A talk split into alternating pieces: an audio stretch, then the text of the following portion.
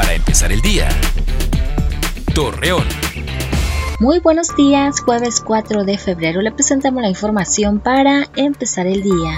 Héctor Flores, secretario de Gobierno de Durango, anunció que debido a que este estado se encuentra en semáforo epidemiológico naranja, las restricciones de movilidad se mantendrán hasta disminuir los brotes del virus por COVID-19. Casi durante todo este mes, con la convocatoria Una boda para todos, el Sistema para el Desarrollo Integral de la Familia La Laguna de Durango busca que las parejas formalicen de manera oficial su unión. José Luis Cortés Vargas, director del Hospital General de Torreón, informó que tras el traslado de pacientes no graves por COVID-19 al centro de hospitalización intermedia ubicado en la Academia de Policía, ha contribuido en la disminución de hospitalizados por el virus.